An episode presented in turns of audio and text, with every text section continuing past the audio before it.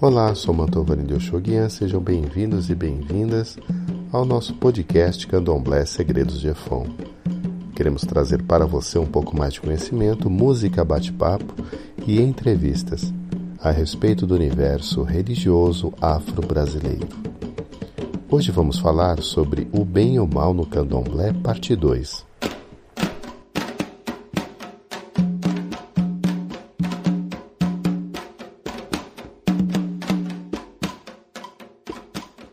Ao propormos a reflexão a respeito do bem e do mal no candomblé, vimos que o significado da palavra Olodumare e de seus atributos, como a sabedoria, a bondade, o amor e o perdão, são limitados à nossa capacidade de compreensão.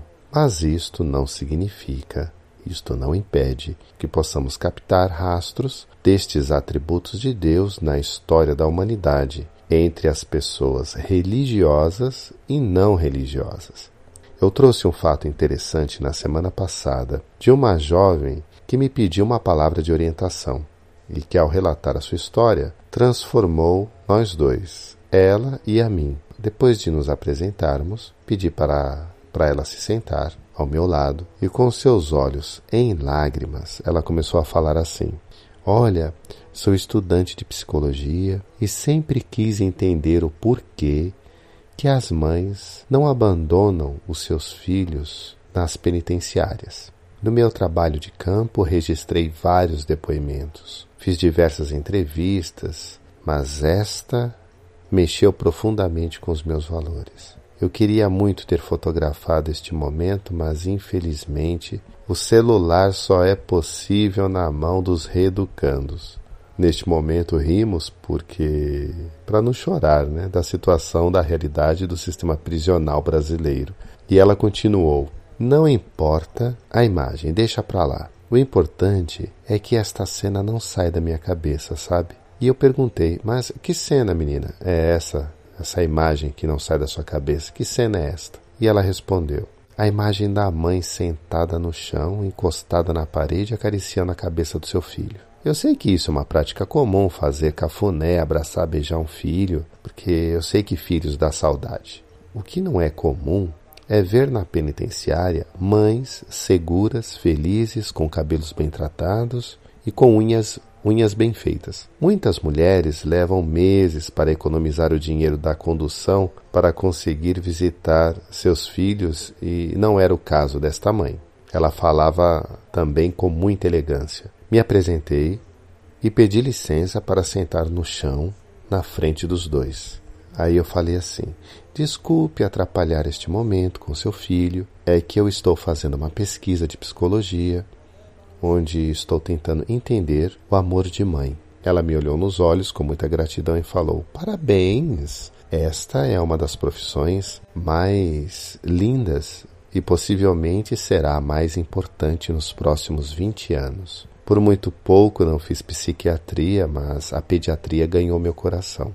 Quando ela falou isso, num tom de voz extremamente carinhoso, eu entendi que ela era médica. E imediatamente pensei o quanto esta mãe estava sofrendo por dar uma boa educação para o seu filho, mas por algum motivo agora ela estava ali visitando ele na penitenciária.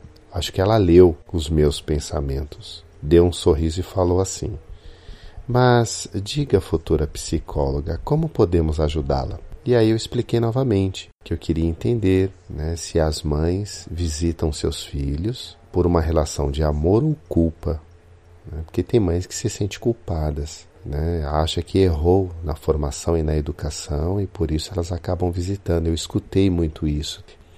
Ela deu um sorriso acolhedor e me falou com ternura. Bem, antes de responder a sua pergunta, eu preciso esclarecer uma coisa que pode comprometer o resultado da sua pesquisa. Não sei se você vai gostar, mas eu vou te falar. O Davi não é o meu filho. Ele foi o assassino do meu filho.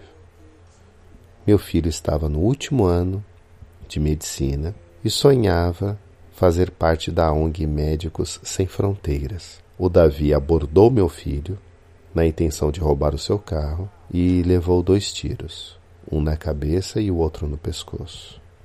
Eu fiquei desconcertada, desnorteada quando ela disse isso e eu perguntei: A senhora está me dizendo que ele matou seu filho? Perguntei como se eu não tivesse entendendo que, o que ela acabava de me falar, né? Percebi que o rapaz estava com lágrimas no canto dos olhos. Ela, ao perceber também que ele estava chorando, secou o rosto dele, né, o canto dos olhos, com o polegar, segurou seu rosto e olhou nos olhos dele, dizendo: Olha, você precisa se perdoar. Tudo bem, a vida segue e vamos encontrar uma forma de reparar isso de algum jeito. Em seguida, ela olhou para mim e eu congelei, né? E ela falou: Sim, o Davi matou meu filho.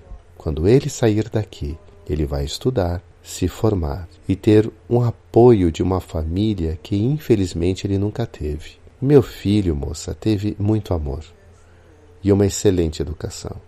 A história do Davi é muito triste. Ele cresceu num ambiente de extrema violência em todos os sentidos, espero que a senhora entenda. Tem aqueles que superam isso o Davi é um dos que não superaram tanta dor e sofrimento. Ele, é, ele foi a pura revolta. Por isso eu resolvi adotá-lo como um filho e não vou desistir dele. Eu sei que, no fundo, se ele tivesse conhecido um terço do amor que o meu filho teve, o Davi jamais teria feito o que fez. Perdi um filho e ganhei outro. No amor só existe ganha-ganha. Agora, respondendo à sua pergunta, para a sua pesquisa, eu só posso falar por mim. O que faz eu estar aqui é o amor e não a culpa. Talvez ficaria melhor se você trocar a palavra culpa pelo sentimento de perdão, que também existe.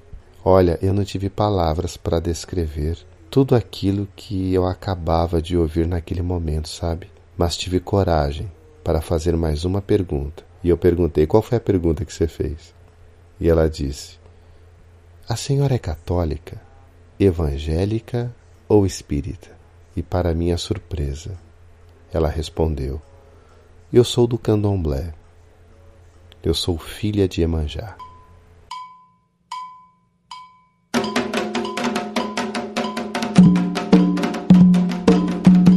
Siga nossa página no Facebook, Candomblé Segredos de Efon. Nosso site, segredosdeefon.com.br nosso Instagram, Candomblé Segredos de Efon. No YouTube, inscreva-se, dê um like, clique no sininho e compartilhe a nossa publicação. Ainjolaió, Omoefon Faraió. Dancem, os filhos de Efon nasceram para a felicidade. Olorum Abaunxé, Kioloque e Oxum, traga boa sorte a todos vocês. Até o nosso próximo episódio.